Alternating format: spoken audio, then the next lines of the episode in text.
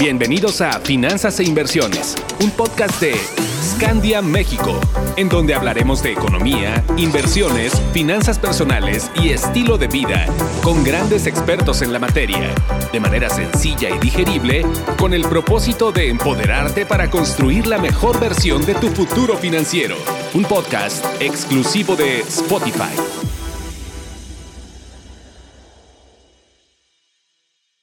Hola, ¿qué tal? Eh, un gusto tenerlos nuevamente en nuestro podcast de mercados financieros. Eh, y bueno, pues el día de hoy vamos a hablar un poco sobre lo que fue el cierre del mes de julio, eh, un mes relativamente bueno y de hecho bastante mejor de lo que habíamos visto en el primer semestre del año, donde recordemos fue un semestre muy complicado para muchos mercados, un semestre donde se se observaron pues situaciones de estrés que en muchos casos tenía décadas que no veíamos, en otros casos inclusive se rompieron eh, a la baja eh, de forma eh, importante algunos niveles o algunos, algunas caídas que no se habían visto nunca. Entonces, en el caso del, del S&P 500, el índice más representativo de Estados Unidos, pues tuvo sus peores seis meses desde 1970.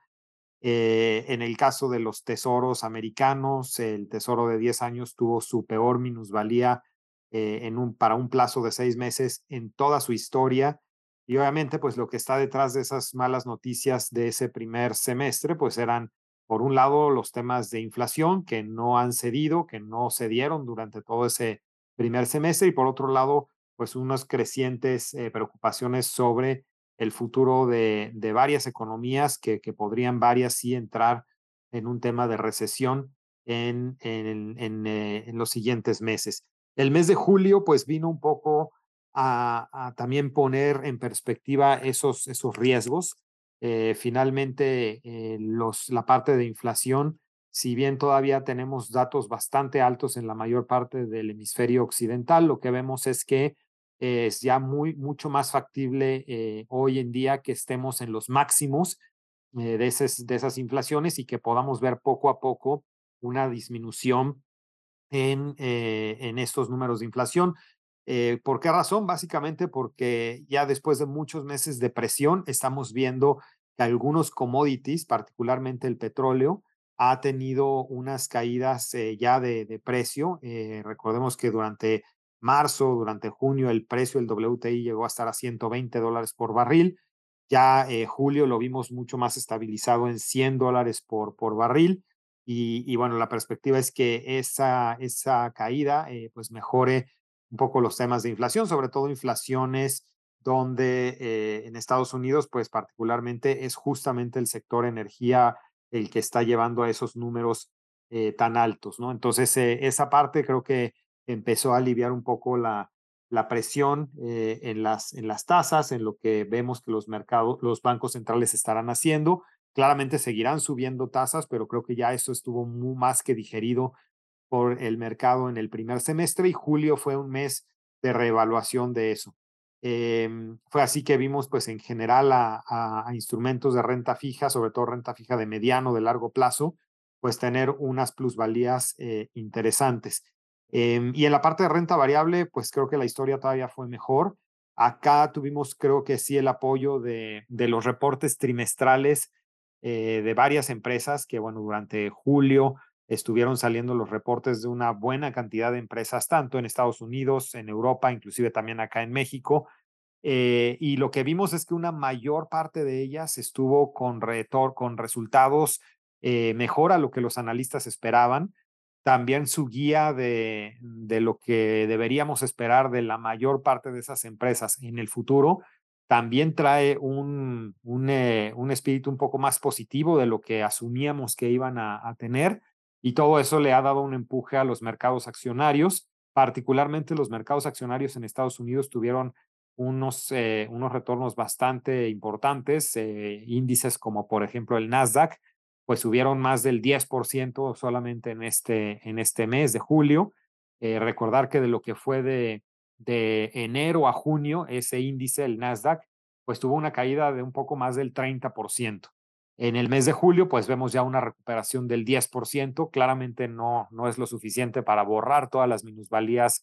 mm, del, del, de lo corrido del año, pero, pero bueno, la recuperación eh, en perspectiva fue bastante, bastante importante. Lo mismo sucedió con el S&P 500, con algunos índices eh, europeos. en el caso de México, julio fue un mes eh, un poquito más lateral, sí tuvimos una plusvalía, pero fue mucho más pequeña, por ahí del eh, abajito del 2%. en todo caso, como comento, pues seguimos teniendo en el año corrido pues resultados negativos en general en todos los mercados de renta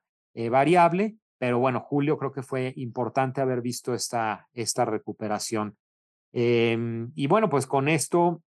el otro gran, las otras grandes, digamos, sorpresas del mes fue, por un lado, un dólar que se fortaleció bastante durante el mes de julio, no contra el peso mexicano, esa fue probablemente otra de las sorpresas, el peso mexicano sigue siendo de las monedas más fortalecidas en lo corrido del año, pero el dólar sí tuvo una fortaleza importante contra algunas monedas de mercados desarrollados. Creo que muy relevante fue la fortaleza que tomó contra el euro. Vimos al euro finalmente pasar a, a la paridad contra el dólar, es decir, uno, eh, eh, un dólar por un euro, cosa que no se veía hace muchísimas décadas. Eh, y también vimos al dólar llevando muchísima fortaleza contra otras monedas latinoamericanas. Por ahí el peso chileno, el peso colombiano llegaron a sus mínimos históricos en cuanto a la cotización contra el dólar. Entonces, pues como comento, contra el peso, el peso mexicano, el, real brasileño, realmente son creo que las dos monedas eh, más relevantes que no han tenido depreciación contra el dólar. El resto de monedas a nivel global sí lo ha hecho. Eh, y como comento, pues la, la, que fue muy notoria, muy visible fue eh, la debilidad del euro, que pues llega ya a uno, un, un, un dólar por un euro. A partir de eso, también otra gran sorpresa que vimos fue el Banco eh, Central Europeo, subiendo 50 puntos base su tasa de referencia. Esto importante porque, bueno, el Banco Central Europeo llevaba décadas sin mover su tasa, manteniéndola prácticamente en 0%, y es el primer movimiento que hacen en muchísimo tiempo. El mercado sí esperaba que hubiera algún, algún incremento, pero lo veían más hacia 25 puntos base, pero nos sorprendió con un aumento de 50 puntos base, esto creo que en parte también impulsado porque la inflación en Europa realmente está también muy, muy alta y por, por esta misma debilidad del euro, que obviamente eh, entre más suban las tasas, eh, pues el euro se puede ver un poquito más, más fortalecido. Fue así que de hecho al final del mes, pues vimos el euro eh, un poquito más fortalecido, terminó el mes en 1.02 dólares por euro, entonces, bueno, pues en ese sentido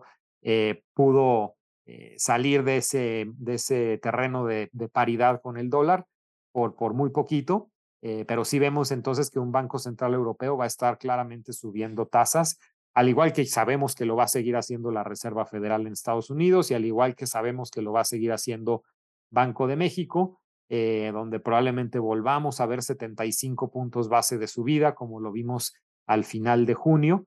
Eh, en, un, en una siguiente intervención que, vendrá en unas semanas más. Em, otra gran sorpresa en el mes de julio es un poco ya un dato más técnico, es que tanto en Estados Unidos, en México eh, y en algunas otras economías, eh, la curva de tasa de interés se ha invertido. Es decir, típicamente las tasas de interés van siendo más altas conforme el plazo de inversión va creciendo, lo cual hace sentido tener una tasa eh, de, un CETE de un año, pues típicamente debería ser más bajito que tener una tasa de un bono del gobierno federal a dos años eh, o a cinco años o inclusive a diez años. Obviamente diez años en esa comparativa debería ser la tasa más alta, pues porque se está comprometiendo un plazo mayor y debería haber un premio por comprometerse a un plazo mayor. Eso es lo que generalmente ocurre. Eh, sin embargo, en algunas pocas ocasiones, y julio ha sido una de estas, vemos que la curva de interés se invierte, es decir, que los plazos más cortos tienen tasas de interés más altos eh, que los plazos más largos. En particular, en el caso de, México, vimos en algún momento en el mes de julio que el CETE de un año eh, llegó a estar por ahí del 970 cuando el bono de 10 años eh, está a una tasa como del 8,60, ¿no? Entonces,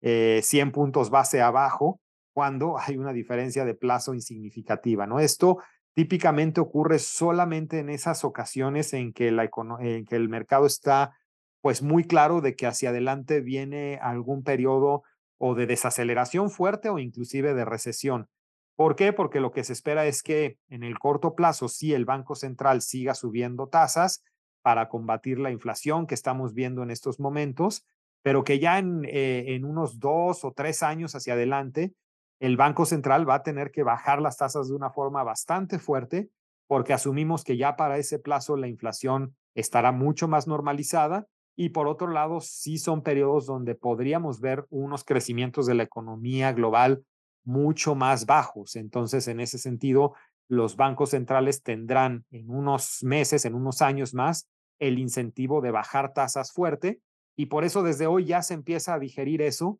con este fenómeno que comento que se le conoce como la curva de tasas de interés invertida. Eh, mm, entonces, eso fue también interesante verlo. Yo pensaría que vamos a seguir con una curva de tasas de interés invertida eh, como comento, en México, en Estados Unidos y en otras, eh, en otras economías, en tanto podamos ir digiriendo más qué tan factible es efectivamente que en unos años más vamos a estar viendo unos crecimientos del, en la parte económica o inclusive recesiones en algunos países. En el caso de hoy en día la probabilidad de tener una recesión en el 2023 todavía está abajo del 50%, estamos pensando una probabilidad por ahí del 40%, es decir, ya es una probabilidad alta, pero todavía no es el escenario base. Eh, en contrapartida, en Europa sí es mucho más factible que en los siguientes meses ya varias economías entren a recesión. Em, y bueno, pues esto es parte de lo que sigue el mercado evaluando y seguramente será parte primordial, como lo ha sido todo el año, de ver cómo se mueven los mercados. Entonces, bueno, entramos a un mes de agosto todavía con algunas empresas que nos faltan por reportar sus, sus reportes trimestrales. Esperamos que vengan en la misma línea de lo que fue julio, es decir, con sorpresas un poco más positivas que negativas para la mayor parte de los reportes. Eh, va a ser bien interesante también ver los datos de inflación de julio, que ya estamos a unos días de conocerlos y entender si efectivamente ya estamos eh, mucho más cerca o si no es que ya estamos en el techo de, de, esas, de esos números de inflación para, para varios países y que de aquí en adelante lo que viene es una caída de la inflación, sí, probablemente muy gradual, pero ya por lo menos esperamos ver unas tendencias un poco más hacia la baja que no hemos podido terminar de ver eh, en este 2022. Eh, con esto, bueno, pues eso es lo que quería comentar. Todavía pues eh, entramos de hecho también a un periodo de, vacaciones de verano en, Europa, en Estados Unidos. Típicamente los mercados eh, entran a un periodo de una liquidez un poquito más, más baja, pero siempre es interesante ver qué ocurre eh, en agosto, en septiembre ya de regreso de esas vacaciones y ver cómo nos perfilamos pues para la última parte del año, donde típicamente de forma estacional los últimos meses de, de, cada año se dan eh, eh, retornos positivos en los mercados. Vamos a ver qué tanto los datos económicos nos permiten cerrar con un año un poco más eh, positivo de lo que ha sido, porque, bueno, definitivamente hemos tenido un año de grandes, grandes retos, pero bueno, poco a poco esperamos que se vaya digiriendo y se vaya solucionando estos, estos grandes retos de inflación y de crecimiento económico que tenemos todavía por, por adelante. Con esto, pues eh, espero escucharlos por acá eh, el siguiente mes con, con el análisis de lo que habrá sido el mes de agosto y por el momento que tengan un muy buen resto del día. Hasta pronto. Encuentra más información sobre finanzas e inversiones en nuestras redes sociales, arroba Scandia México y en nuestra página web www.scandia.com.mx. Hasta la próxima.